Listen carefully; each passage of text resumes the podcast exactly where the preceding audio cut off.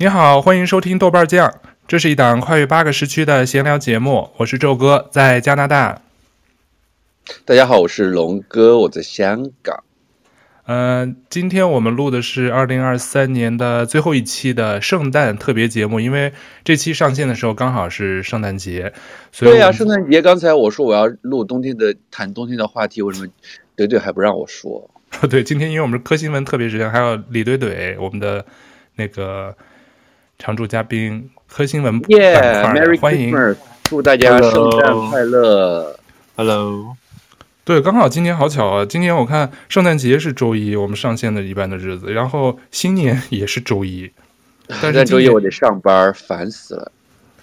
对啊，所以我们就是今天就是两两个环节啊，上半部分我们今天就是科新闻的一个一个分享，呃，嗯、下半节目的下半部分是呃。一个听友来信的选读和你问我答时间，因为前两周不是我们那个开始参与互动的听友都有机会获得我们这个豆瓣酱限量周边，所以我们已经收到了一些听友的来信，有一部分可能陆续会放在明年的这个节目里头，不定期的。呃，以不同的方式播出，但是今天先选一个跟我们今天话题，或者跟过年，嗯，岁末年初相关的一个话题，跟我们节目的互动，我还觉得挺好，所以先选一封，今天下半段读。所以我们先开始这个科新闻，先。但是，嗯，我想我想插一句嘴，就是，但是现在来信，现在来信都是找龙哥的呀，没有他，没有找我的呀，也没有找那个舅哥的呀，大家可以在。大家可以在大 啊，我没说完呢。我说，所以大家可以多来点信嘛，信签太不够啊，都是太单一了，都是找龙哥要龙哥的微信的，或者是曲折，就是变着花的这要龙哥微信的。哦，对，有假的，有可以可以再再多多来点信嘛，现在信不够啊。对，给我们的信不够哈，全是给龙哥。对，大家多多来信参与，可以来骂我，然后我会回骂，欢迎。对，我们也希望对收到更多的听友来信互动啊，因为我觉得读到每一封信的时候，就是给我们、嗯、主要是给我们这个为爱发电节目的最大动力。对，因为本来就是不挣钱不盈利的嘛，所以如果你喜欢或者有一些想法互动，不管是在平台的评论区，还有专门给我们写信，我觉得专门写信是最最感动的，因为他真的要花时间一封封的发出这个电子邮件，虽、嗯、说不是平信时代了，是吧？对。对，所以就是继续再再发，然后符合互动需求的，我们都是有限量的小礼物到今天。第一批可能我觉得新年前就有一些听友就能收到了，然后到家你们注意看，我会给你们回信，什么时候快递发出来。嗯、对，这个包的风格设计是相当的之大胆前卫，非常的 fashion，又有浓郁的民族风，又有很强的国际化特色，我觉得你背出去绝对拉风。你知道这个设计的这个灵感点子，对，是谁谁设计的吗？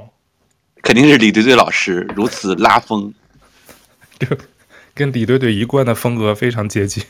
对，对，这个这个设计的很多点子都是李怼怼贡献的，然后他就说要不走寻常路，所以敬请期待，因为我们也没有正式透露是什么东西，所以。有机会获得的这个听友就能对我都只是看到还没摸到呢啊，我也没有看到摸到，因为都寄到北京的家里了啊。好，那我们就先磕新闻吧，谁先磕？那个龙哥，你要先是吧？呃，我是被迫先的，因为他俩说我的最无聊，所以让我先先先磕，然后现在还要假装很客气，其实已经命令我先磕了。来，please。哦，好的，呃，嗯，那我就播一条，然后今天写的新闻，然后呃，就是关于 南方人对于北方人这种冬天的这种好奇心，真的是。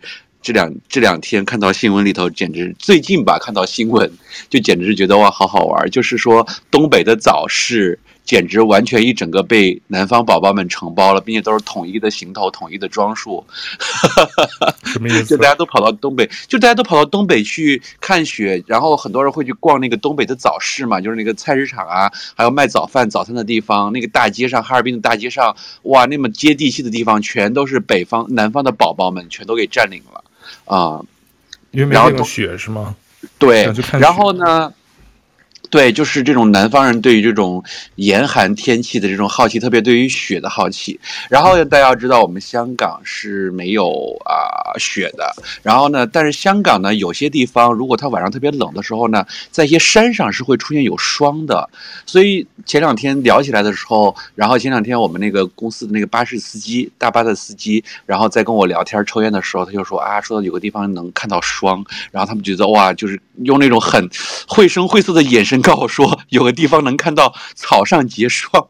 我真的觉得说，我家都我家晚上到处都是一到晚上八九点钟，那个有时候天一冷的时候，冬天就能看到看到霜了，更不要说早上起来。但是对他们来说，他们都觉得哇，说香港的大猫身上能看到霜就很神奇。就是说那个树叶子上都是白的，地上也能一层白的霜。然后他们就开玩笑的说，说经常在那边有人呃被困在山上，然后有消有香港的消防队去救人的时候，发现他们经常会打滑，说他们爬爬山那个路上，说他们没有那种因为。香港是热带嘛，说那种救援队的鞋子根本就没有那种钉鞋，嗯、所以他们 他们自己去救人，自己都自己都保护不了，就根本爬不上那种坡，然后就用嘲笑的语气在说香港的这种救援队，呃，就是意思就是说香港其实在应对这种严寒啊、极端天气这种救援上其实很乏力的，嗯，因为他们生活在热带气候吧。然后呢，结果就昨天就发生了，刚说完这个事儿没多久，就发生了一单新闻，呃，我们就是香港这两天突然降温，然后降温的话呢。其实，在市区的平均温度，也就是早上最低也就六六七度，然后一般就是到早上的话，就是呃十度的样子，所以其实还没有很冷。但是在香港有一个地方叫大帽山，是香港的海拔最高点。其实这个海拔最高点是，其实还不到一千米，也就是九百多米，但它是全香港平均温度最低的。地方，所以就是比如说市区有的时候会在十度左右的时候，在这个山的山头上，在早上的时候有时候都会接近零度，接近零度哦，所以就不结冰，但是它偶尔会有那种薄薄的霜，所以有些人真的是会去爬这个山，就是为了看那个霜，you know，you know，啊，嗯，然后呢，就然后就爆出来一单新闻说，说是。前天晚上，香港警方接到一名普通话人的报案，说自己在山上下不来了，因为天山上非常的寒冷，在这个大帽山上，自己可能快要失温了，所以打了求助电话。然后大概过了，到现在已经过了二十多个小时，快三十个小时了。然后整个山上已经被封锁了，香港的消防和警方仍然在搜救当中，到现在为止还没有搜到这个人。现在还没有搜到，对，我们就不知道这个这个人不知道是不是去为了看霜的，但是我觉得大概率是因为你想这么冷的天气，然后天气降温，突然跑到山上去，然后我觉得大半是为了锻炼身体，那很有可能也是为了去看这个山上的霜，因为香港为数不多能看到地上的霜结冰啊这种东西的，只有在这个山上了，所以这个人到现在还没有找到。然后呢，我就上网看了一下这个资料，他说整个山上其实。呃，是为数不多会出现强烈的风寒效应的地方。就是说，虽然这个登山的，虽然你在登山的时候，这个山上的温度可能没有到零零度，但是呢，因为加上有风的影响，所以这个游客往往会感受到呢，就是比他的体感温度低，甚至到十度左右的这种温度。就比如说，它可能只有十零度，但是其实你。作为动物或者生物的话，你的皮肤表面会散热，然后你的热量会持续的流失，所以你在你的皮肤表面感受到的温度可能就是零下十度，有的时候，所以就会出现严重的失温或者冻伤的现象，就叫风寒效应。嗯，就是那种失温症嘛。嗯、其实它夜晚很多就是为在山区或者什么地方，原来看新闻，它就人体的那个失温症还会出现一些幻觉。对，就是之前不是好像有一次是在哪儿，不是马拉松还是什么？对对对，对，江苏出现过一次失温吧？对对对，集体失温现象，就是因为防寒的这个，就是低估了这个天气的骤变吧？好像他们经过一段什么路，我记得天气突然变了，风雪交加的，所以很多长跑的人因为穿的也很单薄嘛。对，所以我我们也是挺为这个人担心的。反正到今天下班的时候也没有消息。哇，其实，对啊，其实它的这个山的难度啊，还有什么海拔都很低的，可能就是因为气温或者是防护不够，没有缺乏这种户外的防护的经验。对，因为我们我们其实是想说，因为昨天知道有这个新闻，但是就不知道这个人有没有搜到，反正就一直没有消息。然后呢，昨天晚上我们排班的同事说，香港这两天持续降温嘛，那我就拍一些极端天气的，除了市民在街上穿厚衣服啊，冬至过冬啊，因为今天冬至嘛，然后有些市民怎么去呃购买食材什么之类的，我们就说拍一些更极端的现象，然后画面也好看嘛，我们就排了我们的。我们的摄影师今天早上六点有一队去大帽山上拍山顶这个霜，看能不能拍到这个霜。结果一早上，我们的摄影师六点多在群里给我们发消息说，呃，那个警方已经把那个山脚下拦住了警戒线，就是根本上不去，因为他们现在在那边搜查啊，还在搜索那个失踪的人员。嗯，所以这个新闻其实告诉我们什么？就是南方人对于就是没有四季的这种城市。靠近热带，它也不是没有四季啊，对，它可能没有四季。你更准确的说，它有四季，但只不过就是四季，你不说不能说四季不分明。它热的时候很热，冬天冷的时候很冷，只是它的春秋时间很短暂。然后就像这两天，香港真的快被冻死了，很多优衣库现在就被抢购一空，就整个优衣库这两天都被抢了。然后就是因为天气突然降温了，香港同胞们受不了，嗯、然后就跑去抢购厚衣服去了。嗯，这我就想起，然后并且今年是香港最冷的一个冬至。哎、嗯，对，你一说这个天气，我就想最近好像真是，你像北京今年冬天就特别冷，都零下十多度，然后下过一场雪。嗯、我看他们有的人发，在很多北方或者南方城市，南方我看他们有人说在日本大阪，原来冬天也是很温和，十度上下。今年好像说变得特别冷，是吧？对，就我想起来，原来每年你瞧，像广东人没什么机会穿羽绒服，所以天气稍微冷一点，他们就会把家里带着樟脑味儿的那个羽绒服拿出来穿，就是想过过冬天的瘾。就跟在加拿大，对，就跟加拿大一样，加拿大比如冬天特别长，原来很冷，所以异曲同工，这边稍稍微天气一暖和，有太阳，其实也就十度上下，或者可能再低于十度，单位数的气温，但加拿大人就会很多年轻人就会穿短裤。啊，他上头会穿一个帽衫、狐狸衫，但他底下就会穿短裤，因为可能也是觉得，哎，一下天气暖和了，感觉就是跟夏天似的，就异曲同工。我突然想到。对，我以前好像在节目里分享过一个说，就是在菲律宾人也是很喜欢这种冷的天气嘛，所以他们在店里其实像他们那种店里卖的那种厚衣服，像 Zara 什么这种连锁店，他们其实每年换季的时候也是会照常卖厚的衣服的。但是他们国家其实完全穿不到这种厚的外套，就薄外套有的时候你去山里度假还是能穿到的，但是你这种特别厚的毛衣什么，他们基本上穿不到。他们一年四季穿短袖都是没问题的。然后呢，就是但是他们又特别喜欢这种穿厚。的衣服的感觉，我就听我以前的一个菲律宾的华侨朋友讲了一个故事，就是他有一个菲律宾朋友来香港购物，买了一件挺贵的皮衣，然后就是很厚的那种，他回到家就特别想穿，然后就把家里的空调全打开，在家里穿。我听你说过，我好像听你特别早讲过这个故事。真实的故事真的是笑死我。过冬天想想过秋冬天。对啊，所以就是看到，就是菲律宾人他特别喜欢，有时候去美国或加拿大，因为他们有菲佣啊，什么亲戚在那边的，他们就特别一到圣诞节就特别喜欢去这种有雪的地方度假。然后我这两天看到我的朋友圈里也是各种菲律宾的朋友在晒，晒的大多数的地方都不是热带的海岛啊，或者菲律宾的那些地方，都是在加拿大呀或者北欧啊，他们就冬天旅行就会喜欢去这种很冷的地方。对，人都是这样的，缺啥想要啥。像加拿大人现在都会去墨西哥呀、夏威夷，去暖和的地儿过圣诞什么的，因为冬天过太久了嘛，不想看雪啊什么的。那个，你这新闻就分享完了？和 Yes. 嗯，李怼怼，你有什么要说的？你怎么那么安静啊？好的，我来分享两个跟钱相关的新闻，但是我的是欢迎大家来到这个怼怼早班车快速新闻。然后我的新闻第一条是，你这应该是不是早班车吧？应该是怼怼过山车吧？早班车，OK。有一条新闻大家最近应该听过，就是爱马仕家族。爱马仕家族现在唯一的一个就是个人继承人，他是好像是第五代传人吧。然后决定将自己财产的一半，也就是六百亿欧元，传给自己的园丁，折合人民币相当于四千七百亿元。然后。他是全球，他占了整个爱马仕集团百分之五点七的股份，然后这个他准备把一半都传给这个继承人。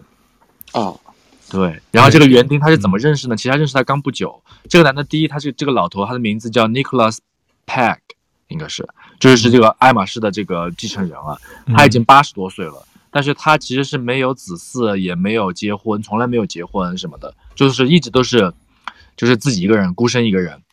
然后他是什么时候认识这个园丁的呢？就是在疫情的时候，疫情他是疫情之前，这个园丁是摩洛哥人，带着自己的老婆和两个儿子，刚刚才搬进他的那个大城堡里面，在瑞士。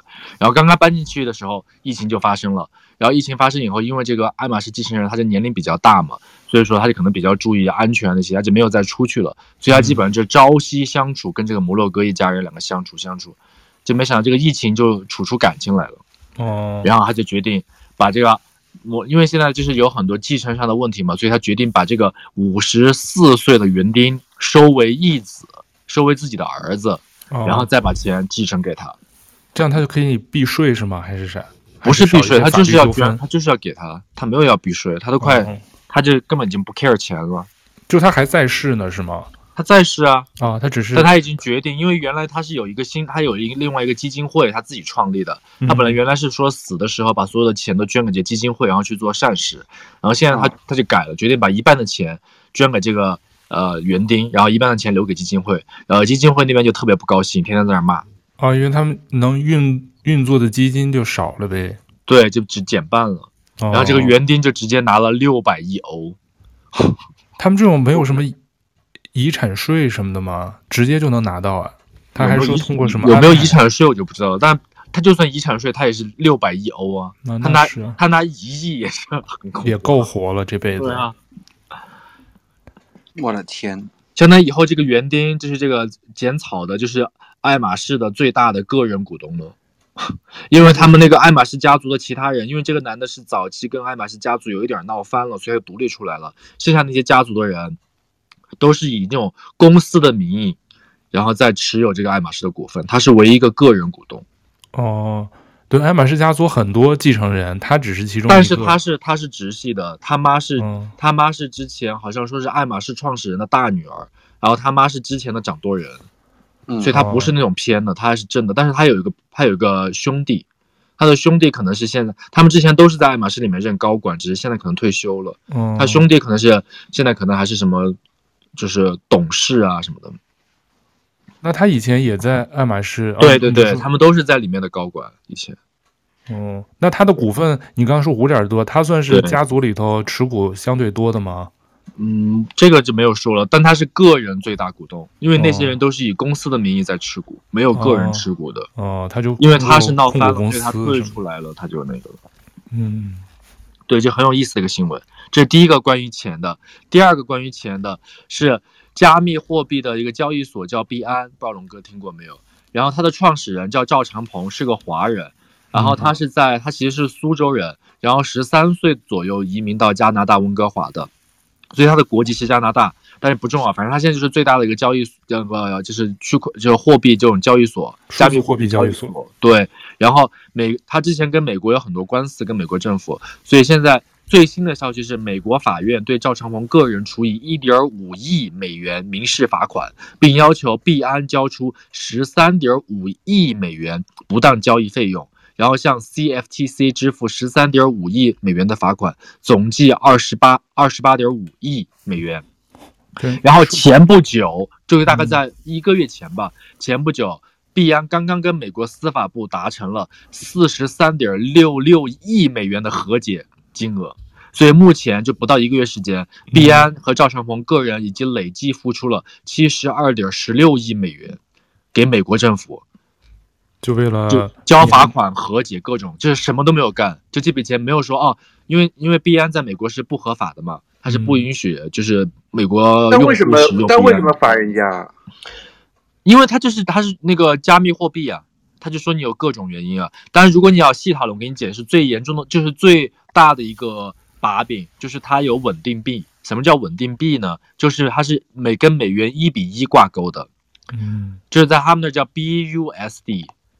但是美国政府像那个美联储，它是不会允许你自己发行美元的，这是他们的最大的一个那个雷区。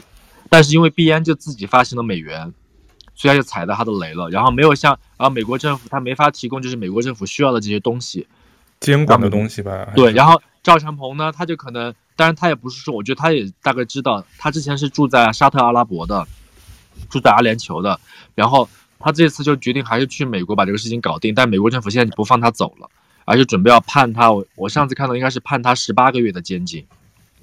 哦，就算他交了这么多和解金，还是要判他刑。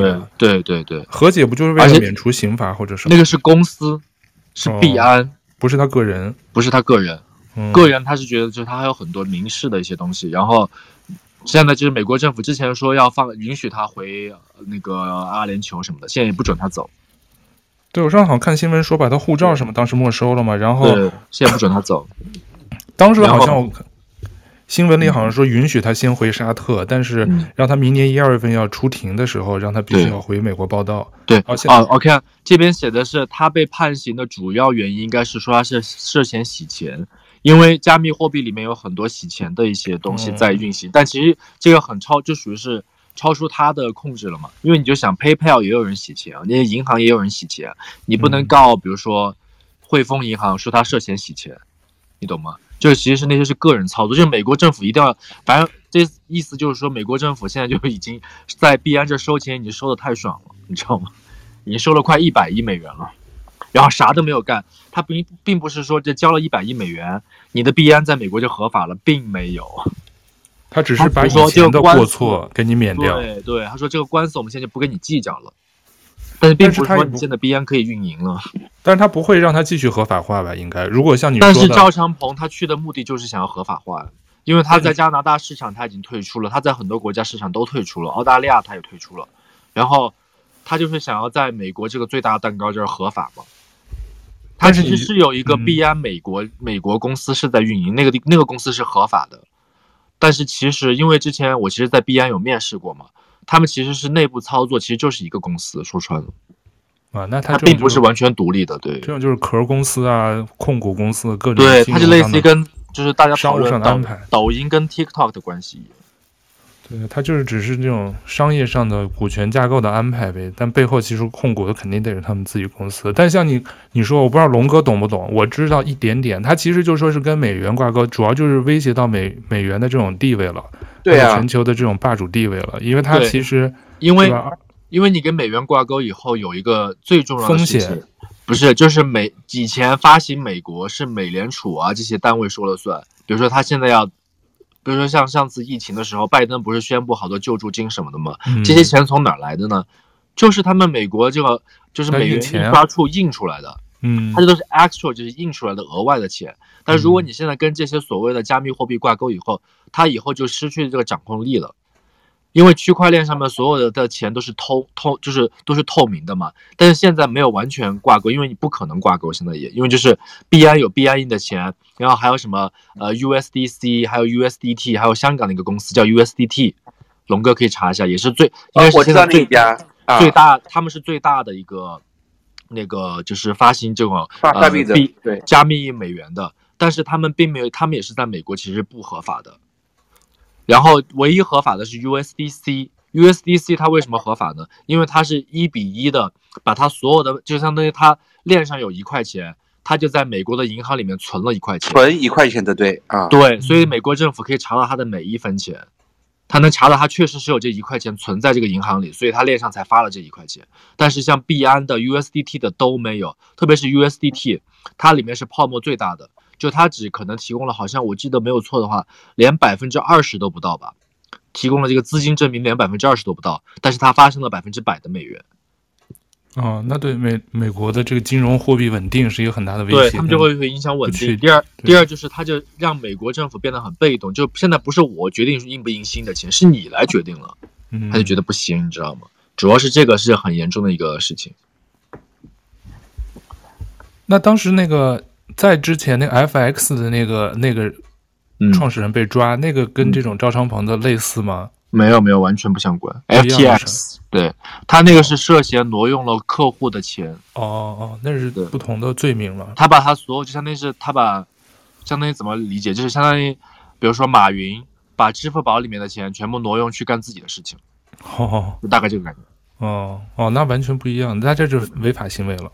对对对，但是那个人其实现在判的比赵长鹏还轻，为什么呢？因为他是之前民主党的，就是好像是前三的捐款人吧，什么希拉里啊、拜登啊这些全部都收过他的捐款。哦，那肯定。所以就很很很多背后的运作。对。对就轻判他或者什么，对，可能舆论压力太大。这个就是，其实就是美国，就是或者说北美政治，或者说欧美政治跟呃亚洲政治最大的不一样，就是像舅哥就知道，像欧美政治，它涉及一个最一个很重要的一个环节叫做 lobbyist，就是去我不知道 lobbyist 中文应该怎么说，对，有，对对对，就是他们会有个专门的一群人，以前通常这些人之前都是属于就是政治家，都是以前在这些里面任要职的。然后他们退休以后，或者不在里面以后，他们就去干这个游说的工作，因为他们有 networking，他们有认识人，他们就可以去游说这些人，通过这个法案，通过那个法案，然后通过各种方式，然后让这个法案来通过。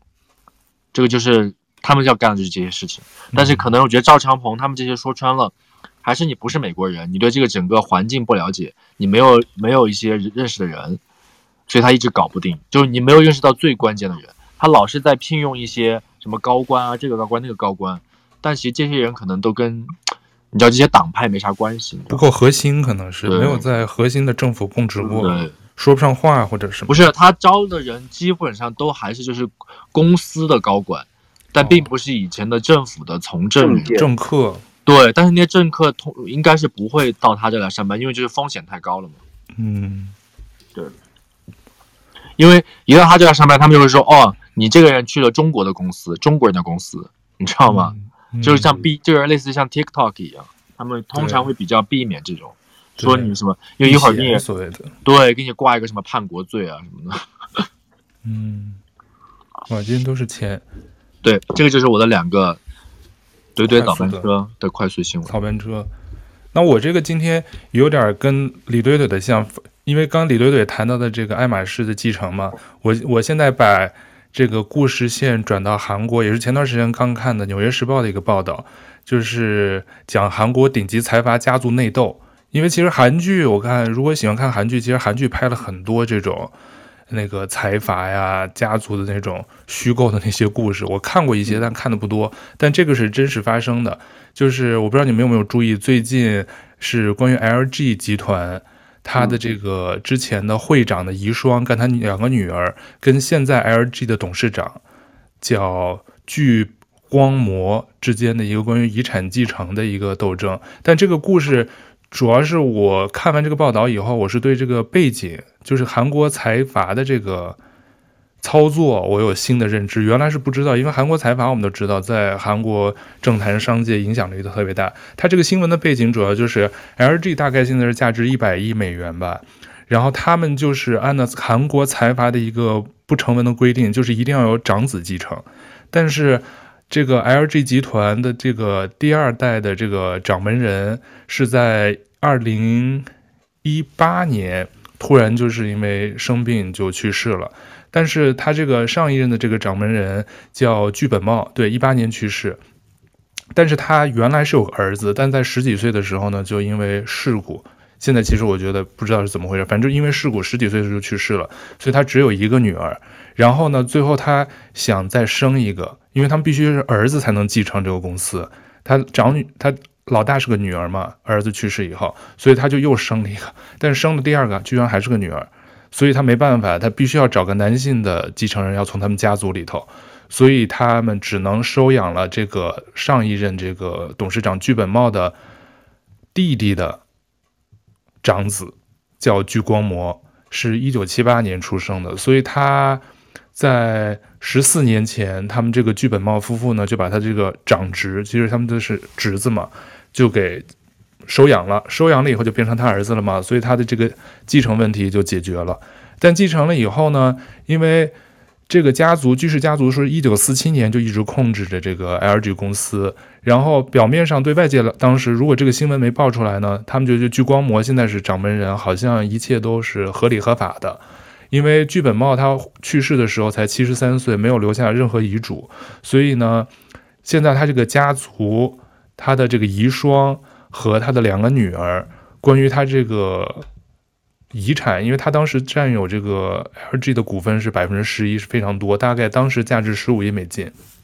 但现在五年过去了，他这个聚光模就他那个长长侄不是在担任 LG 的会长，出席各种活动，就名正言顺的是 LG 的现继承人。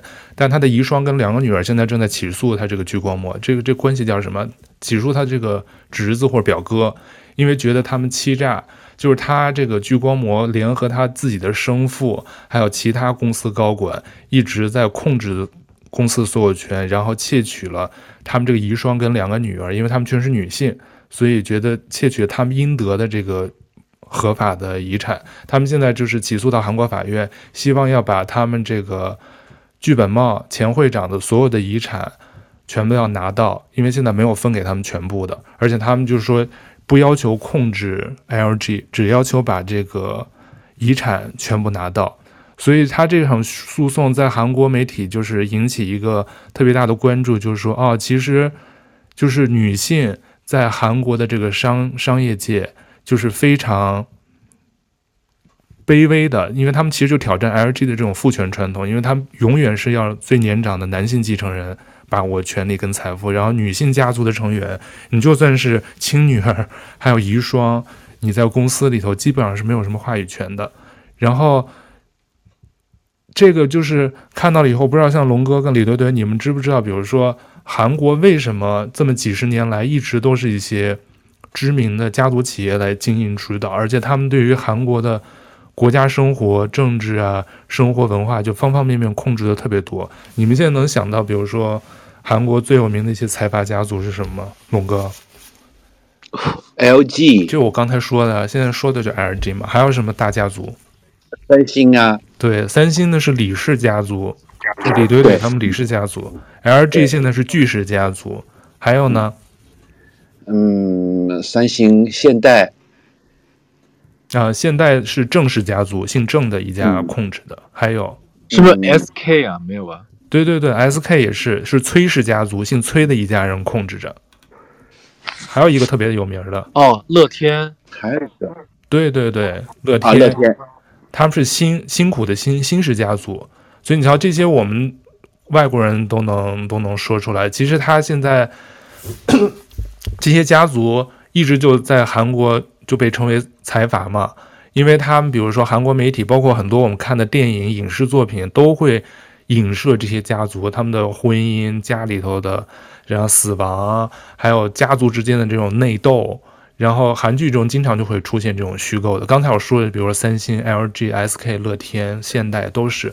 但是它这个历史，你们知道为什么？就是韩国财阀为什么现在在韩国？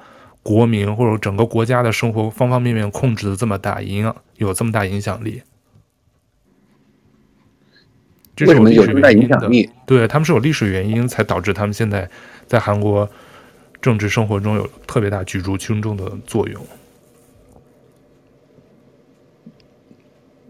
你知道吗？李怼怼知道吗？因为他们有钱。那有钱多了，很多国家都有。像你刚才说的，这个爱马仕的在法国呢也有钱，但他也控制不了。就不是说控制不了，他在法国国民或者是政治生活中，他不会有这么大的话语权或者是影响力吧？是不是？因为他可能都是，我觉得他们可能就是大集团吧，嗯、可能就是控制的，因为这对经济的控制还是比较笼，对经济的控制还是比较全面的。然后另外是不是跟他的选举体制有关？嗯，因为他们控制了那个崔锦熙，崔槿汐什么鬼？没看韩剧都不知道你在说说谁？崔锦熙，崔槿汐，槿汐姑姑，槿汐姑姑，那不是《甄嬛传》吗？你都你都岔劈了。我给我给你们上个，这这朴朴槿惠，对对对，他不是有一个知识点，就是说财。他们那个韩国财阀一直世代控制，你像我刚才说 LG 集团，他宁可给他的长侄，他都不能给他长女，他一定要传男不传女。就你家里头你自己直系里头没有男性继承，而且他一定要长长子的、长孙的，或者是这样才能继承。你当老二都不行。就所以他那个 LG 刚才我说了，那个前任会长具本茂，他有自己的弟弟，但他弟弟。都不能直接继承 LG，他必须是他的长子具本茂的长子才能先继承，就跟原来的皇帝似的。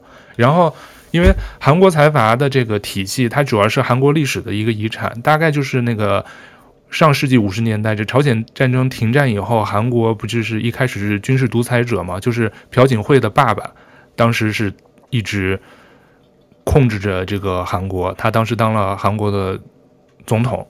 然后当时韩国就等于是二战之后啊，朝鲜战争之后，他们整个经济啊，国家的经济都特别的衰败。然后他这个朴槿惠的爸爸叫朴光熙是吗？哎，我忘了叫什么名了。反正他就是通过军事独裁的方式，他想扶植经济，想经经济慢慢的重振，所以他就是指定了一些少数的家族。能够获得政府的特别贷款跟财政支支持，然后来重建经济。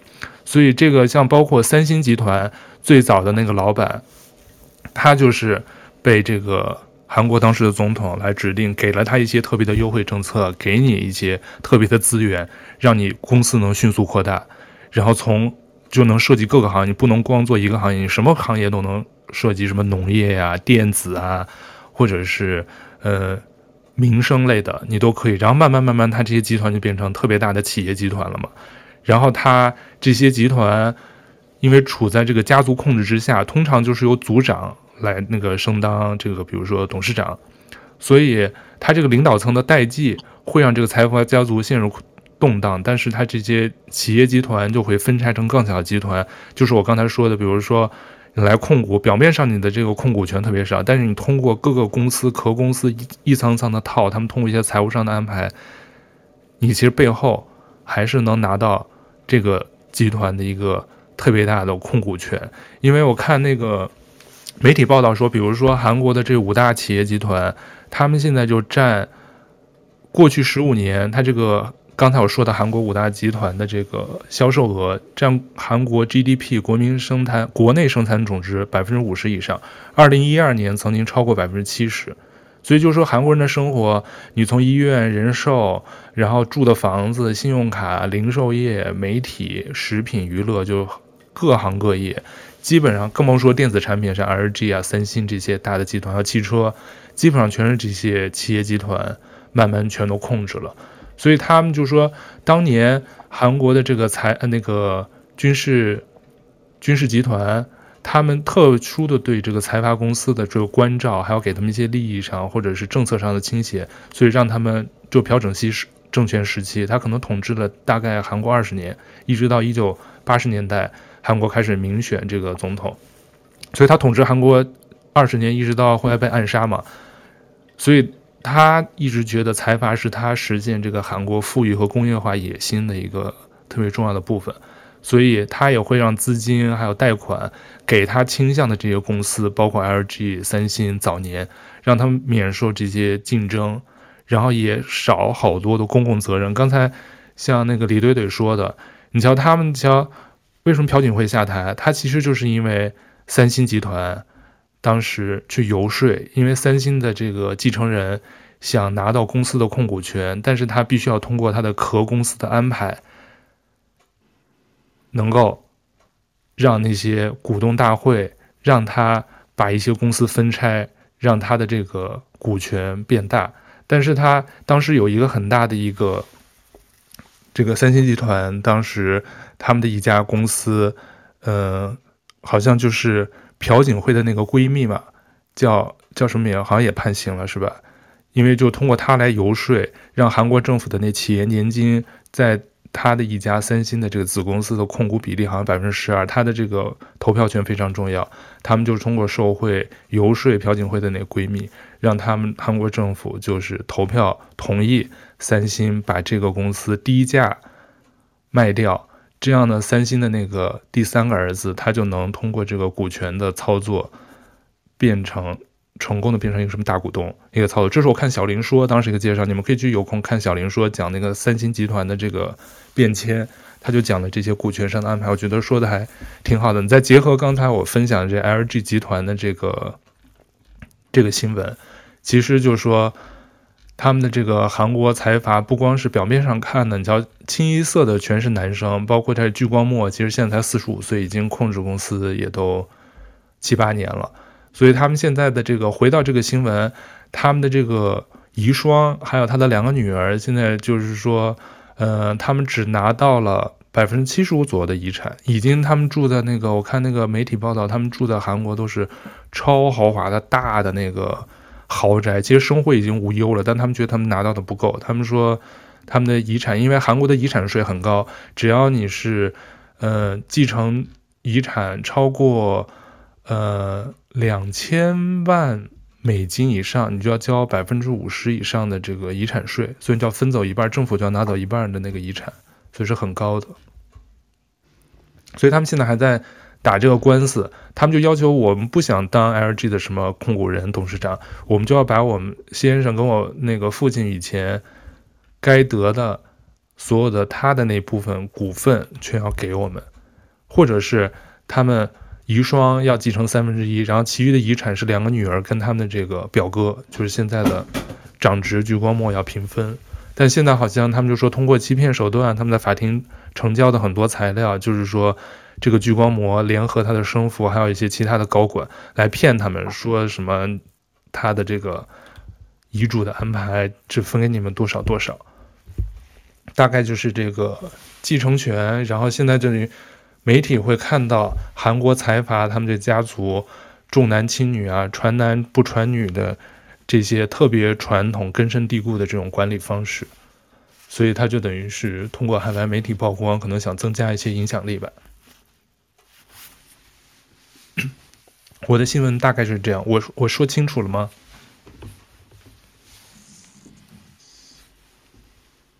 龙哥睡着了？嗯？没有，好像我没有回答你刚才提问那个问题。什么问题？就是你最开始提问的时候是问了什么问题来着？就是说为什么？哦，韩国财阀对韩国的生活的影响这么大，是吗？不是。不是龙哥，你就说你听没听懂？我们顺便可以测试一下舅哥这个故事。嗯，你听没听懂？LG 到底发生了什么？我大概听懂了，但是舅哥一开始提问的问题好像是说，为什么这些呃，为什么韩国会形成这样的制度？嗯嗯，那啊，我们先我们先总结一下，就是舅那个龙哥，你说一下舅哥这个 LG 的故事，你用三十秒总结。这发生了啥？三三十秒总结一下，嗯嗯，就是说，他这个由于历史发展的原因，他这个历史上的这个上一位的总统，在军事独裁的背景下想发展经济，他就希望扶植这些大的财团，而这些大的财团呢又有独特的这一层体制，那这些大的财团的掌门人如果想去拿到一些整个这个集团的控制权的话，就需要通过一些特别的手段，而这些特别的手段就要去游说一些。韩国政府，那在这个过程中遇到了一些阻力呢，嗯、然后就会把朴槿惠搞下台。我是问你，LG 公司发生了什么？LG 公司？嗯，他今天的新闻是 LG 公司啊。他今天说 LG 公司，他不说那个财产继承的问题吗？对啊，发生了什么吗？来，舅哥来再详细讲一讲。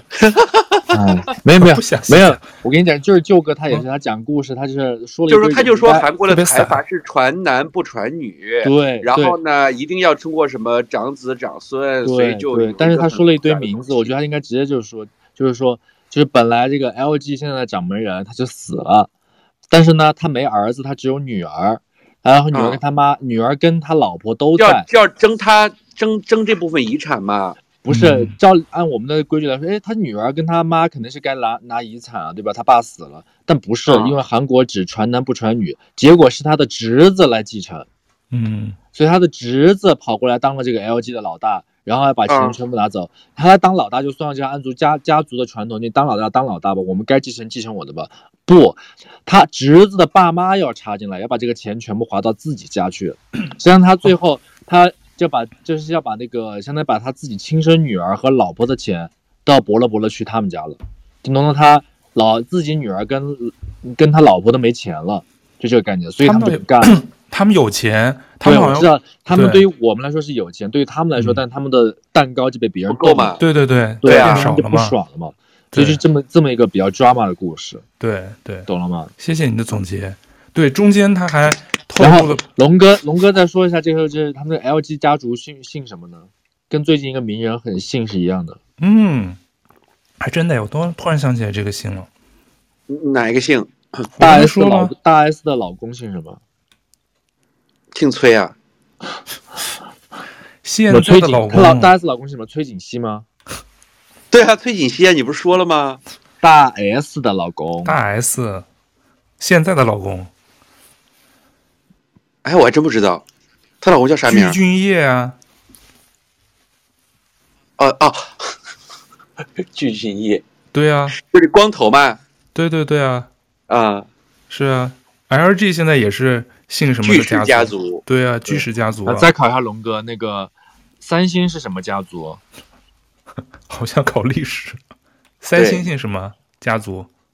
三星不是姓李吗？对，对，就跟你讲，就就是以前我上课的时候，就是专门看这些人认不认真，就这样测，你知道吗？对啊，啊，这有点像我们和像我们香港，大家都说香港是李家的城嘛，香港是李家的家族。那个什么，李家，哎，你说到这个，我突然想起来，像那个，呃，那个舅哥他们公司现在就是被那个不是收购了那个这边的石油公司叫 Husky 吗？嗯，然后 Husky 是谁的，你知道吗？龙哥，龙哥不知道，不知道。Husky 就是你刚刚说的那个李嘉诚的，对。然后李嘉诚应该是 Husky 的最大个人股东，就跟刚才我们说那个爱马仕的一样，就他是最大的应该个人股东。然后现在就要我我理解没有错，现在相当于就是李嘉诚已经是舅哥他们公司的最大个人股东。这我还真不知道，我也没查过。好像是我上次看过。嗯，他们的布局业务好像蛮广的。他们现在不但是做地产，他们现在好像也把资产在往海外转移。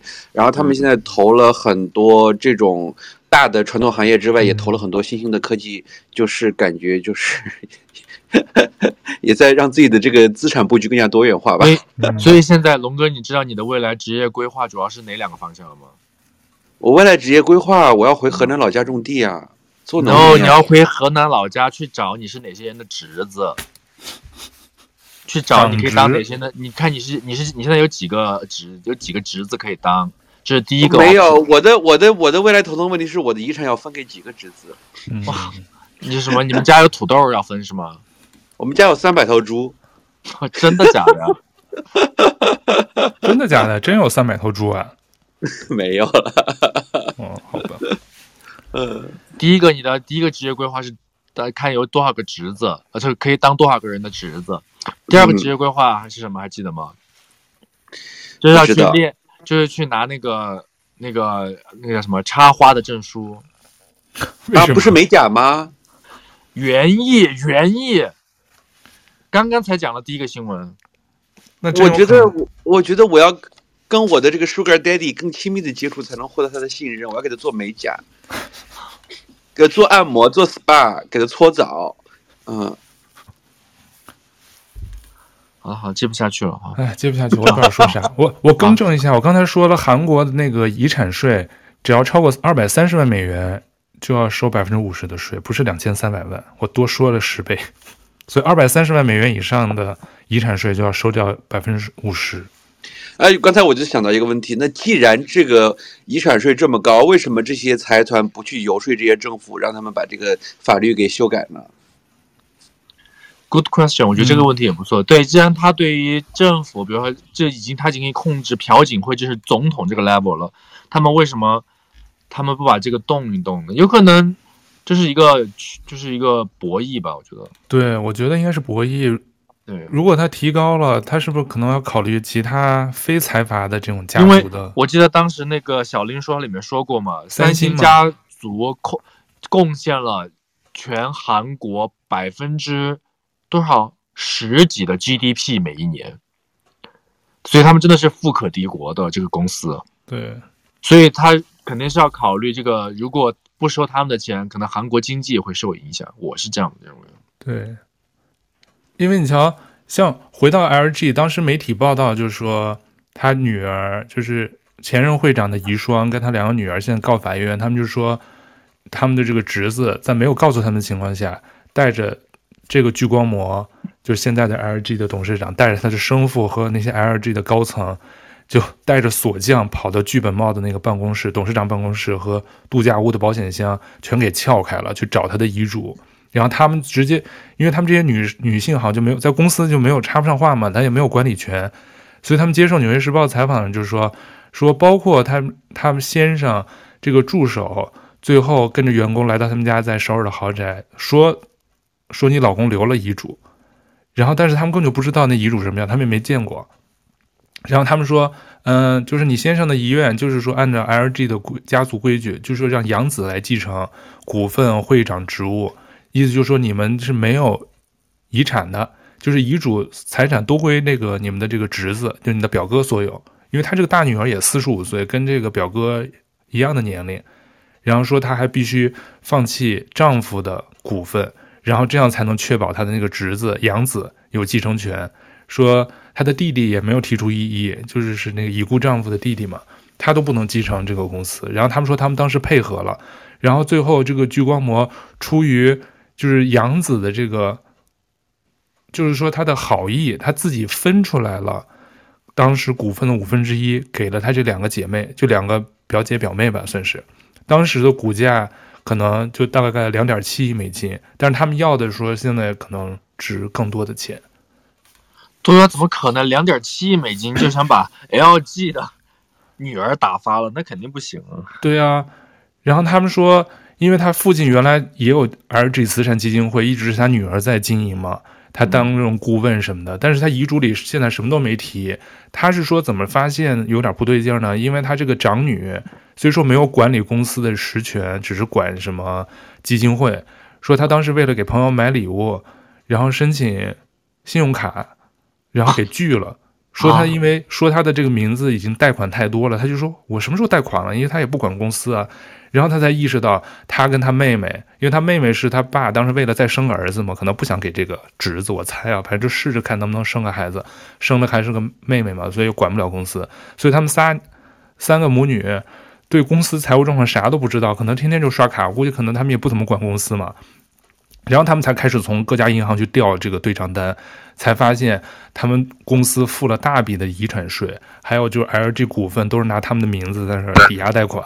然后他们对 他的那个爸爸或者他那个已故的先生的这个遗产税啥都不知道，他们才发现聚光膜拿着他们的这些身份，拿到了很多的投资资产去做其他的一些财务上的安排，他们全都不知情嘛。然后他们从二零二二年开始对这个聚光膜，就现在 LG 的这个会长，就他们的这个养子对话开始录音，他们才开始双方的这交流才开始。曝光才有现在这个媒体最新的这个报道，就是说他们才发现，一直他们太相信这个养子了，所以很多事他们都完全蒙在鼓里，他们都不知道。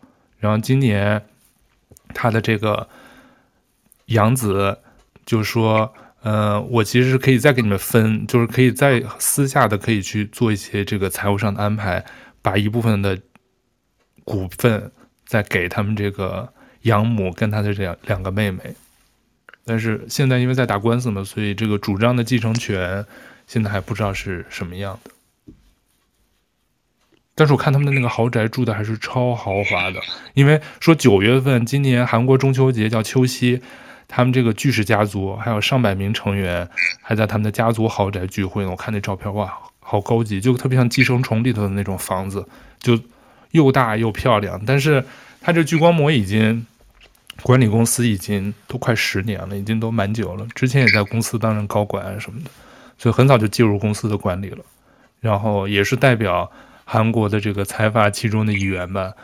今年刚刚去，前段时间我看英国的那个国王招待韩国总统，然后他还参加那晚宴呢。就作为公司的一代表，还有包括前段时间见拜登，韩国总统见拜登也是带着他们这些财阀家族的这些董事长全都参加的，大概是这样。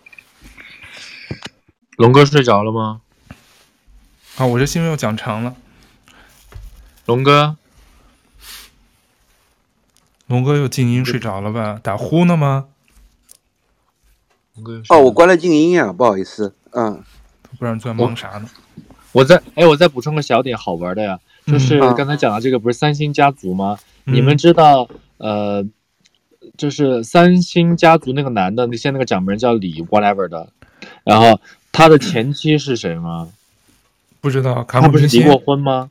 不是，他的前妻是呃韩国，就是叫林世玲，然后是韩国另外一个集团叫大象集团的掌门，就是千金大小姐，嗯、大的就是对大小姐。然后大象集团可能我们没听过，但大象集团卖的最多东西，其实我跟舅哥买特别多，就是那个韩国辣酱，他们家全是做酱料的。哦，韩国辣酱，然后那些什么呀，那些 kimchi 就韩国泡菜，全是那个大象集团的。龙哥不知道吃没吃过、哦、那韩国辣酱，那是他们的，我都没注意。对，哦，没吃过。对，但这但这不是重点，重点就是这个女的后来不是跟他离婚了吗？嗯、然后她现在老公你知道是谁吗？龙哥不知道。是李正宰哦，你知道李正宰是谁吗？龙哥，李正宰不是那个明星吗？哪个明星？那个韩国那个明星演电影那个呀？哪个吗？就是演电影的李正宰啊。哪个嘛？代表作？真不知道。最著名的《鱿鱼游戏》男主，他不是跟那个应该是他应该是跟。呃，我最爱那个谁是同同年出道差不多。你最爱的谁？你最爱的你不是喜欢那个谁吗？你的偶像不是那个叫什么？我的偶像是李正赫，不是李英爱吗？李英爱那早就不爱了，啊、嗯，太老了。你知道鱿鱼游戏吗？我现在爱那个，我现在爱那个朴宝剑。天，还有玄彬。朴宝剑又不要，又不是要找那个找大爷。找什么大爷？朴宝剑跟找大爷什么关系啊？我是小鲜肉。你想当他大爷，他还不想让你当他大爷。好，哎，那反正就太可爱了。鱿鱼游戏看没看过？没看过你。前面一丢丢。哇，这么近！龙哥这个，龙哥这个叫什么？工作之繁忙啊，是吧？对，没有，我是看那个，我是看一个，我是看那个一个半小时把它缩减，就是浓缩的那种。我最烦看一个半小时吗？你你看半个小时就已经打呼了吧？一个半小时呢？一个半小时，我向来不大喜欢看呃科幻不贴近现实的东西。它那不是科幻，就人为的设计出来的。虽然它里面展现出很多是呃反映人性啊这种东西我都理解，但是我对这种题材东西完全不感兴趣。那你喜欢看的朴宝剑的是啥？我听一下，朴宝剑当然是一九八八开始喽，后来男朋友女朋友啊，啊、呃，就是他男朋友女朋友里边那个那个美女叫什么啊？那个就是那个那个那个很很出名，最近还是蛮火的剧吗？已经已经火了很多了。什么？Blackpink 啊？啊？Blackpink？呃，宋慧乔。嗯嗯嗯啊，好吧。就是这。就是他俩的 CP 感，那种姐弟的 CP 感太好看了。嗯、那你这也是不接近现实的呀，科幻的呀。你这是爱情泡泡，爱情科幻。啊，对对对对对，爱情科幻，对，嗯。啊，时间因为我觉得这种人为设置出来这种东西，嗯、我觉得只是只是只是编剧或者导演个人的世界，我觉得我很难去代入。啊。No comments。好，我们进入这个。因为时间关系啊，我就就就我们进入这个科新闻时间，暂时到这里。嗯、呃，我分享我刚才说现在是读者的那个来信互动时间，我来读一个其中一封吧。其实有一些嗯呃，听友给我们提选题建议，就是我们的互动方式嘛，就是呃不管你是。想自己愿意来当我们的播客嘉宾，跟我们聊聊你的故事，还是嗯，跟我们说说你想听我们或者跟嘉宾有什么话题，或者是分享一下你听播客的感受，这些都是可以的，跟我们通过来信来互动。所以我们已经收到了一些嗯、热心听友的这个互动的来信，我现在只是先挑其中一封，我觉得挺有意思的，嗯、是叫小铃铛的一个听友，呃写来的，嗯、我给大家把主要部分念一下，然后你们再再跟我互动。他说：“亲爱的。”老朋友们听到播客里提到新一年的互动活动，才恍惚发现，距离我上一封给你们写的邮件过去了快整整一年。呃，旧哥当时给我分享的余秀华的那首诗，被我摘抄下来，还贴在我的书桌前。去年收听豆瓣酱的时光还历历在目。如果音乐会把记忆收藏起来，那豆瓣酱同样收藏了我们的很多时光。在工作日的早晨、无聊的夜间、整理家务的时刻，有各位的欢声笑语作伴，已经成为习惯。我翻阅播客列表，曾经思考为什么豆瓣酱对我来说如此有粘性。毕竟我是一个看电视百分之七十的情况下都看不到结尾的人，所以我有些个人感受想跟大家分享。首先就是作为一个二十多岁，在自己的生活和职场中都感到迷茫的年轻人来说，豆瓣酱的各位扮演着成熟可靠又真诚的大哥哥大姐姐的角色。这样的角色在我的生活中是完全缺失的，而他却通过这档播客满足了我。我我对于生活有很多困惑，偶尔希望获得比自己更有生活经验的各位的分享，所以有想过，要是能有这样一些方面的内容就好了。但是转过头又想到，这是否又会改变了豆瓣酱节目的初衷定位呢？毕竟我们更多所喜欢的是各位创造出的豆瓣酱。不过真诚希望科新闻可以保留，哈哈哈哈！你像我们刚好今天科新闻，信息茧房太需要被打破。另外，虽然有时候听着龙哥被怼到吃瘪有一些心痛，但很多时候又被龙哥的妙语连珠逗得哈哈大笑。有这样可以互怼但又彼此了解的朋友氛围，同样是我的社交中所缺失的。听着播客的我，似乎也拥有了你们这样有趣的朋友呢。各位职业的多样性和生活阅历的沉淀，拓展了豆瓣酱的视野。脑子里划过的场景，豆瓣酱就好像一家可以在这里吃年夜饭的中餐馆。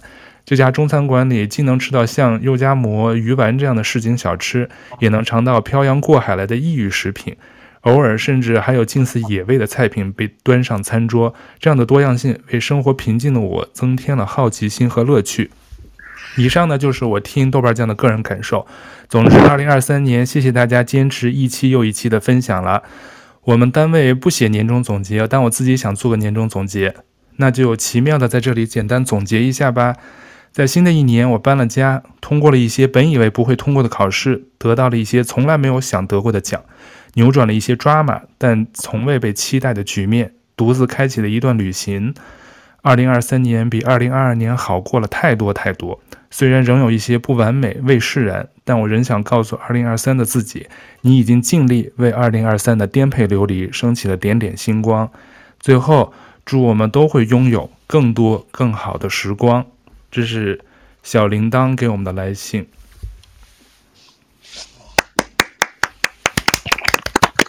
写得好，就嗯非常好，这些比喻我觉得真的是戳中我的基点，嗯，感动的点，对，蛮感动的，对，很哭了，很让我兴奋，嗯。对，我觉得遇到这种观众对我们就是敞开心扉或者掏心掏肺的这种东西的时候，啊，我就觉得说，嗯，啊，嗯，还是做这个播客花点时间，还是非常的有意义的啊，能，对，能能给能给另外一个陌生角落的你产生如此奇妙的互动，真的也是一种我们的荣幸啊，嗯。李怼怼有什么想说的？他说我们经常怼龙哥，主要说的就是你吧？吃瘪、嗯，他们看到的就只是表象，太多表象了，对啊，对他们看的根本没有实质，是对他们实质就是动手家暴我。你们你们知道我们跟龙哥都十多年没见过面了吗？我哦，对，我们最多只能算是公公益项目合作伙伴。对我们只是泛泛之交，就是为了金钱的利益走到一起。金钱的利益那是金钱的利益那是龙哥，我们可没有金钱的利益。对啊，龙龙哥在等着变现呢，对，等着上市呢。豆瓣酱豆瓣酱传媒，然后豆瓣酱传媒集团的那那些往事，就是大撕逼，然后那个对，然后我们就会辜负了我们在读者心中这么纯洁的印象。嗯，嗯原来我们都是一个很虚伪的人设设立出来的。我就特别好奇，很多人给我来信或者在底下互动，都是在夸啊，龙哥好好玩啊，龙哥太有趣了。我就。我就当时心想啊，你们真是只看到龙哥的一面是吧？当然，我也龙哥的这一面肯定是很吸引人、很有意思的。但是，所以我就说，我一时我也不知道怎么说。但是先说那，开始内涵我了吧？就是董宇辉和东方小孙之间的这种，已经开始内涵我了。我才是默默在背后写东西的小编，但是没人 对没人 care 我是谁写的吧？听听众们根本都不知道，每次包括今天，每次我们跟龙哥录节目，都是到最后一分钟都不知道龙哥上不上线。对，都是在那儿苦苦等待，我定好闹钟先起床，然后等着龙哥。为了给你们一个惊喜嘛。然后舅哥每次就是说，龙哥，舅哥每次跟龙哥就发，龙哥，请你告诉我，你到底今天上不上？龙哥，你到底上不上线？上不上？上不上？就是每天就跟你知道，就是特别像祥林嫂，就像特别像那种叫什么？就是老师催着学生，你知道吗？那交作业是吗？对对，哎，我就想先先补充。龙哥就刚才真的是属于默默付出型的。我觉得特别好。还有你们终于是给二零零三年颠沛流离的生活升起了一点点星光。我真的觉得哇，好感动哦！我是不是眼前都有都有一幅小铃铛的画面了？什么小铃铛？哦，这个听友的名字叫小铃铛。我知道啊，但我说什么叫小铃铛的画面是什么意思？听起来有点 A 的感觉。就就是颠沛流离的生活终于升起了点点星光，我觉得我很感同身受啊！我觉得唐特的世界升起来的那个星光也照亮了我的世界，可能我们在仰望着同一颗星星。哎呀妈，你这，你人家写的就特别感人，为什么你听上去就特别油呢？没有油啊，我这我是真的觉得人家说的挺好的。嗯，是是说，对啊，他写的。刚刚刚刚大家来信的时候，就是里边其实大家对我们的称赞表扬，我觉得倒是呃，当然。也很感动，但是我觉得更多的感动是来自于大家对我们的信赖和里边的真诚。我觉得当然可能是因为陌生的网络世界，大家也才会这么敞开心扉的去跟陌生的，但是又呃呃在网络上的这种老朋友来聊天吧。但但这种真诚真的让我很感动。就是我们做电视的，呃，就比如说有些呃观众啊什么跟我们的互动都不会到这种这么深入的地步啊。嗯呃对，所以我觉得这可能就是播客和我们这个内容的力量吧，啊，哎，你这么一说，刚好有个你问我答，我觉得也，你可以一个叫 Jenny 的一个听友，呃，一是他说他想听之前你当舔狗的故事，说你再不说，他当时买的瓜子就要过期了，吃瓜群众等不及了，你当舔狗的什么故事？舔狗的故事，哎呀，舔狗故事太多了吧？太多了，我就随便举一个例子吧，因为刚好是今天让我又想到了那个故事。我我我怎么变成完颜慧德老师的口音了？让我又想到了那个故事。你成甘肃人了你？哎，我就给大家讲一讲，我今天又想到了这个故事啊，就是就什么什么什么想到什么东西？有一次完颜慧德一个抖音网红。啊，对，文渊会德老师，嗯、对，然后呃，然后就是呃，有一次我跟我的闺蜜说我喜欢了一个人，哦，不对，我闺蜜约我吃饭，然后好像是忘了是去年冬至还是过年了，呃，可能是过年前后，然后反正就是那那几天是要包饺子吃的嘛，然后呢，我闺蜜就约我吃饭，我说不行，我说我要回家包饺子，她说你回家包饺子为什么不让我去你家吃？我说我要包饺子，包完之后我要去送人。她说你送给谁？我说送给一个跟我在搞暧昧的人。然后呢，然后那个人住在离我家还蛮远的地方，打车也要二十多分钟。然后我当时就准备了食材，就包好之后，我自己都没来得及尝。然后我对我的这个厨艺还是蛮自信的，我也没尝那个馅咸不咸，好不好吃。我当时就把它打包好，放到那个，我还专门去了那个。上海街有一条卖厨具的街，他会卖各种那种饭店里边那种打包盒什么的，就装饺子那种一格一格的。我还特别是特别在上面撒了面粉，然后又怕面粉时间长了会潮，我还撒了点那个淀粉，因为淀粉比较滑嘛。然后就把那个饺子一颗一颗放进去，给他送过去。然后呢，就没有在他家待太久，我就走了。然后第二天，我的闺蜜就跟我吃饭，就大吐槽。意思就是说我太不够矜持了，会让觉别人觉得我很 cheap。嗯，嗯才认识了一个月就给别人送饺子，还要送到楼下。然后你不是你你不是上去了吗？对啊，上去了呀，上去就坐了一会儿，我就回来了呀。啊、嗯，然后这个故事有后有后续吗？饺子以后对有成功后续就是就慢慢就不再联系了，就是所以饺子太咸。哎，你这个舅哥这也好难接，不是，所以没有后续。那然后你为什么？我好奇的点是，为什么你今天突然会想起这个故事呢？是不是今天冬至啊，吃饺子啊，对啊、哦，然后你就自己包，今天就没有人送，然后自己吃是？哦，今天没有，今天今天我们的公司食堂有吃汤圆儿，然后晚上有点想吃饺子，但是因为我现在住这个地方做饭不是很方便，然后他不让在这边生那个明火，然后我就本来想今天晚上去吃东北饺东北菜馆吃那个饺子的，然后但是我今天下班特别晚，我这个点儿过去再排队，因为那家饺子馆真的很好吃，然后很多那个。店所在地方刚好住了很多港漂，大家都会排队去吃他们家的酸菜饺，然后或者什么那个韭菜鸡蛋的什么的，就特好吃。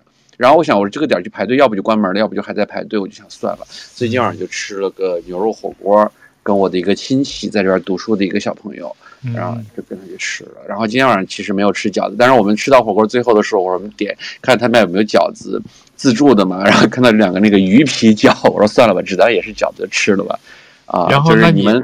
想起这个故事，那你有去再联系这个人吗？今天没有。我觉得如果人家不喜欢你，然后你就一味的舔的话，就挺那个。有一次我看他发了一个朋友圈，因为有一次我去深圳玩，看到那个人也发了朋友圈在深圳。哎，我就说你在干嘛？啊，他说我跟我闺蜜在逛街啊什么之类的。然后我就说，呃，正常情况下我可能会说，哎，要不要喝咖啡？要不要晚上一块约吃饭？反正都在深圳。但那天我就觉得，哎呀。不会有啥结果，就也没约，就假装自己很高冷。我说啊，我说玩的开心啊。我说以后有空回香港再约，就假装自己很不 care 的样子。嗯、啊，对。你经常，那你跟、嗯、你跟舅哥是同一类人，都喜欢就是玩这种，玩高冷，啊、玩清高。我就但我不当舔狗啊。我就是，你是不当，不说吗？你清高啊，你舔什么狗啊？我就是都舔我，我是我不需要舔别人。对我就是。我当舔狗的原因是因为。要不要我说你们两个？你说。你不要说，我今天必须要怼你一次。我就是那个 一定，我就是一定会问的那个，你知道吗？我不会说，我明明想要约他吃，但是我不说，那我就会说，他不，他不接受，我觉得 OK 的。对于我来说，我上次跟我同学说，我说只要不花钱的事儿，我都干。就只要我愿意干的话，我不会因为说我顾面子啊，因为自己的尊严啊，觉得丢脸啊什么就不干。No，我一定会干。我就会问他，那要不要喝咖啡？要不要吃饭？那如果即便我最后的是 rejection 是拒绝，我也觉得 OK，我至少问了，不然你想你其实是想要做这件事情，你没有做，你不会觉得，你就会内心会觉得，说不定他会来的，你知道吗？这种感觉，就各种各种歪歪想象，嗯，是不是龙哥？但这个应该不是你最舔狗的故事吧？我觉得这个一般，很一般，对他来说、啊、不够甜。这还不如上次那个，这还不如上次星巴克的故事呢。哦，crush 的那是。哦，那个 crush 的就是当时就那么一瞬间觉得那个人的手长得很好看。嗯、对，我想起来了，街角的咖啡馆。那你再说一个舔狗的故事，我们来结束呗。哎，还有一个问题呢，嗯，那我舔的也太多了。你就说一个你觉得你最舔的，对，舔的哈喇子最多的，嗯，最舔最心酸的浪漫，再说一个。最舔的是，呃，我想想啊，最舔的是，是陈教授哦，最舔的是，最舔的是，哎呀，说起来这故事也让我觉得很不堪。那那没有什么不堪的，哎呀，最舔的故事就是有一段时间认识一个朋友，嗯，然后呢，然后。他就是，他就来来香港玩的时候，就说就说他很喜欢吃香港的卤烧味饭，就是他很喜欢吃烧鹅饭。但其实我也不喜欢吃烧鹅，我也不喜欢吃烧鸭。然后，但是为了他，我就呃当天晚上下班带他就逛中环、逛大馆什么，逛了很多地方。然后就特意找了一家店排队去带他吃那个烧鹅饭。然后吃完之后，我觉得还挺喜欢他的。然后也不是很喜欢，就是之前就认识是同学的同学，然后呢就还挺好的。我还以为你很喜欢那个烧鹅呢，跟 你说。你说，然后呢，就他在深圳工作，然后呢，就有一天就挺想见他的，挺想见他的。然后我其实当天啊、呃、下了班，其实已经很累，但很想见他，我就跟他说：“我说我要去深圳寄东西啊，就假装不是去特意找他，我就说我要去深圳寄东西。我说你有没有空？我说呢，我可以，我说我可以给你带那个烧鹅饭给你吃。然后呢，我就下班。”从我们公司，因为我们公司在郊区，从郊区跑回到中环，买了两份烧鹅饭，又坐地铁一路坐了一个小时到深圳，然后去给他送这个烧鹅饭吃。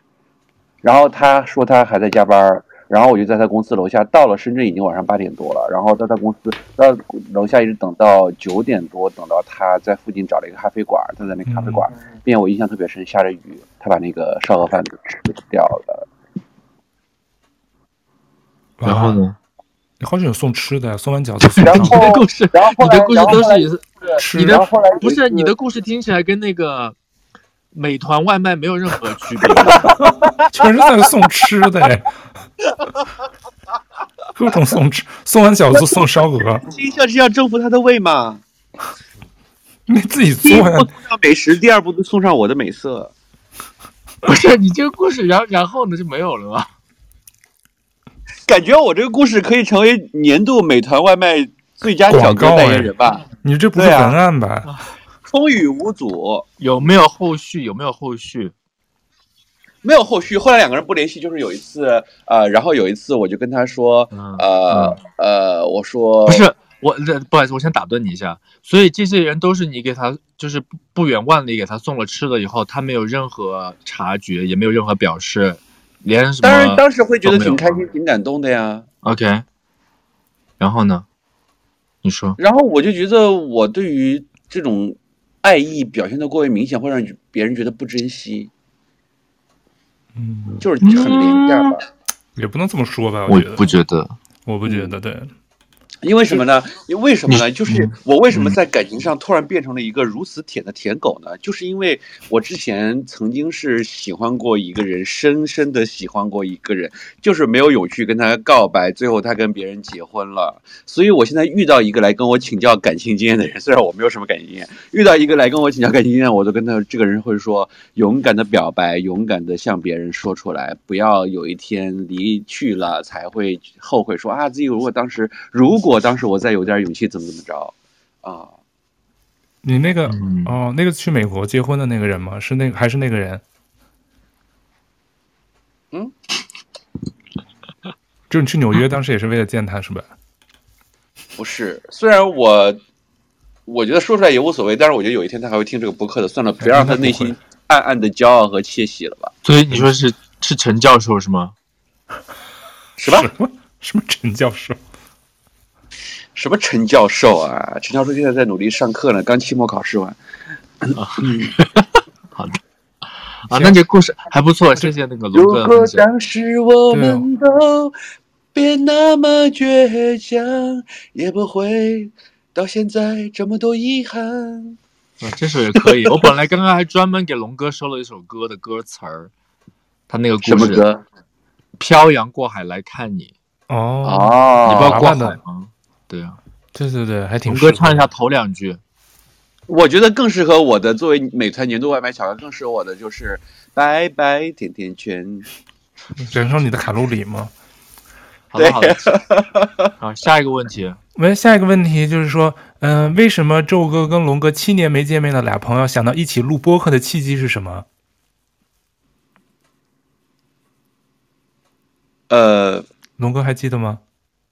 契机就是有一次闲聊聊出来，我跟你讲，就是因为舅哥在加拿大，呃，叫什么地广人稀，然后这个呃又拿着高薪行业，然后又人老了，上了年纪了，没有什么娱乐活动，就是老人家没事想遛个鸟啊，下个象棋，盘个珠子啊，他就会想找一个乐趣啊。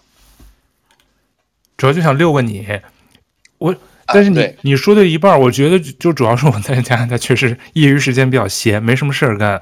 当时好像我就他又想，他又想在加拿大抓住中国 科技发展的时代浪潮，想从中分一杯羹。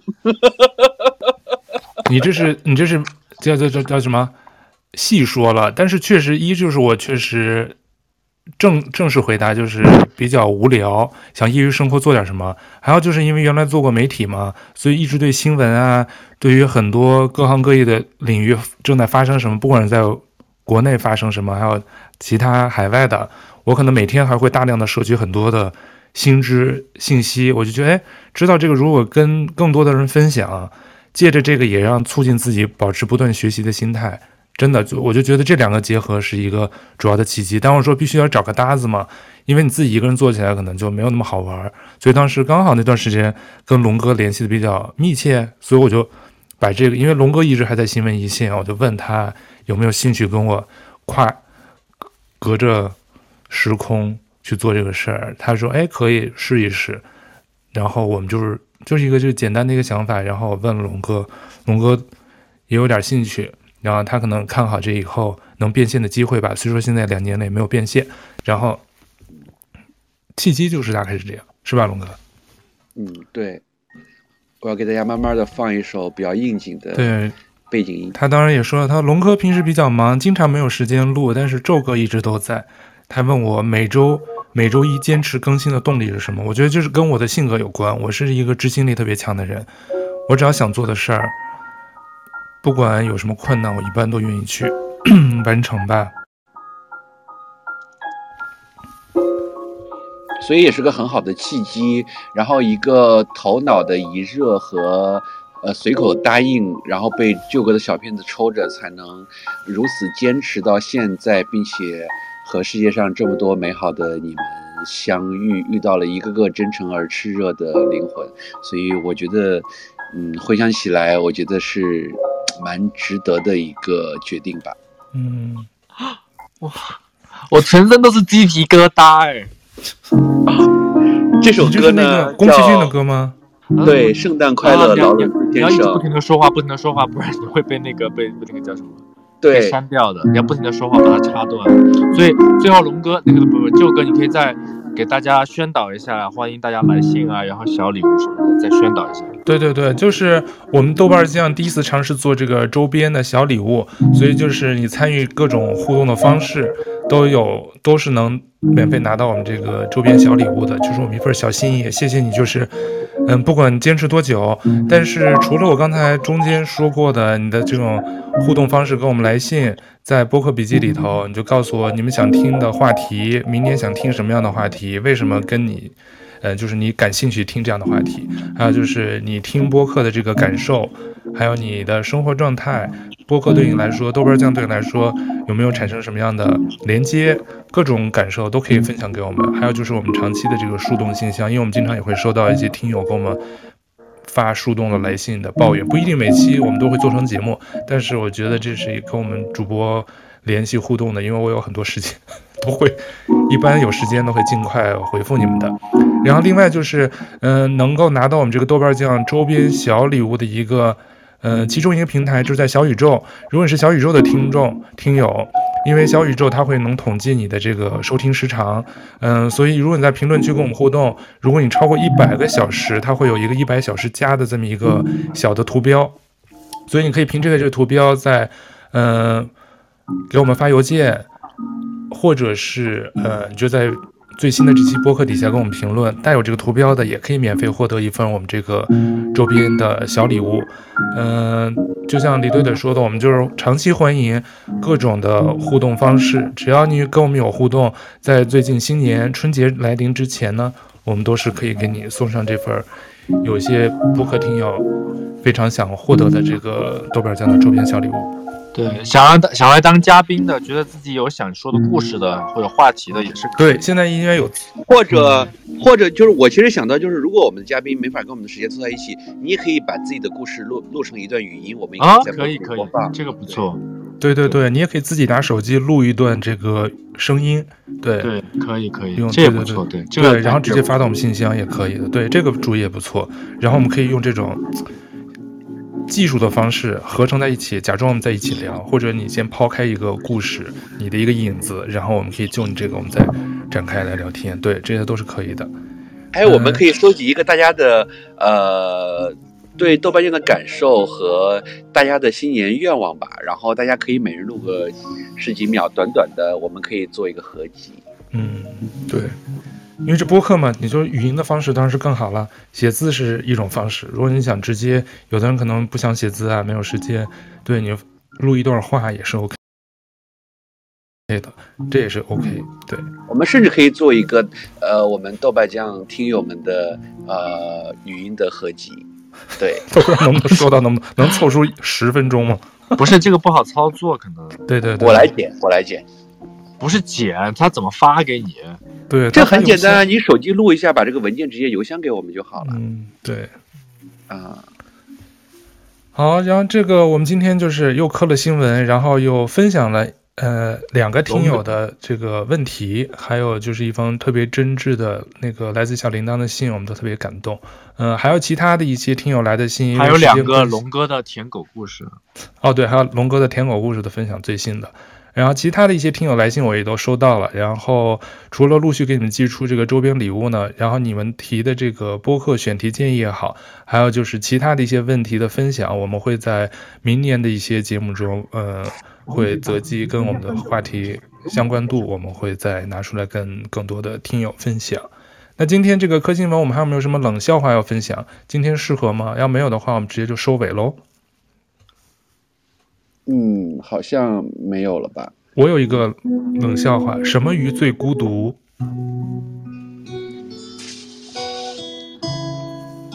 你们知道什么鱼最孤独？龙利鱼。哎，好吧，好吧。我前两天看到那个，我朋友发了我一个 T 恤，说很适合我。有一个漫画的龙，下面叫写的是 I'm alone。这个这个好吧，哎呀，我这个我一时不知道怎么接，嗯，那我再送你们一个冷笑话吧。说白娘子在西湖边买了一顶帽子，戴上以后为什么觉得特别沉？因为他头上有雷峰塔。不是，白娘子在西湖边买了一顶帽子，戴上后觉得特别沉。嗯。啊，买了一顶帽子，不知道啥，龙哥知道吗？不知道哎，因为他戴买的是鸭舌帽。啊，好吧，好，行，因为我们这对，这是我们二零二三年，对对对，最后一期，所以呢，我们说一年，我就献上一首歌吧，嗯，这个歌正在放，嗯，你献上吧。是你唱还是放人家唱的？我跟着他唱。让星光加了一点彩虹，当樱花透透。好的，欢迎大家收听，下期再见，新年快乐，与你环环相扣。拜拜，拜拜，让世界的美好与所有的豆瓣酱的听友们环环相扣。好，那就祝你圣诞快乐，也提前祝你新年快乐，愿你。拥有更多美好的清晨，抵达你前所未见的海港。我们二零二四年再见喽！二零二四再见。希望我们的祝福你都能接收到。那谢谢你收听我们这期节目，我们下期再见喽，拜拜，明年见，拜拜。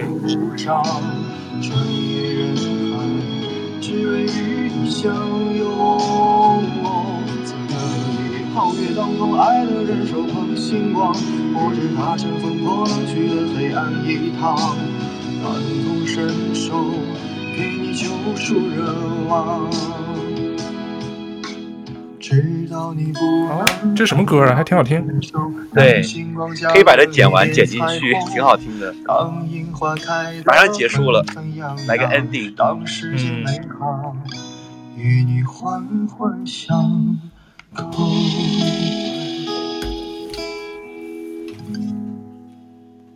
好，我刚好也要走了，刚好完美。好，拜拜，拜拜。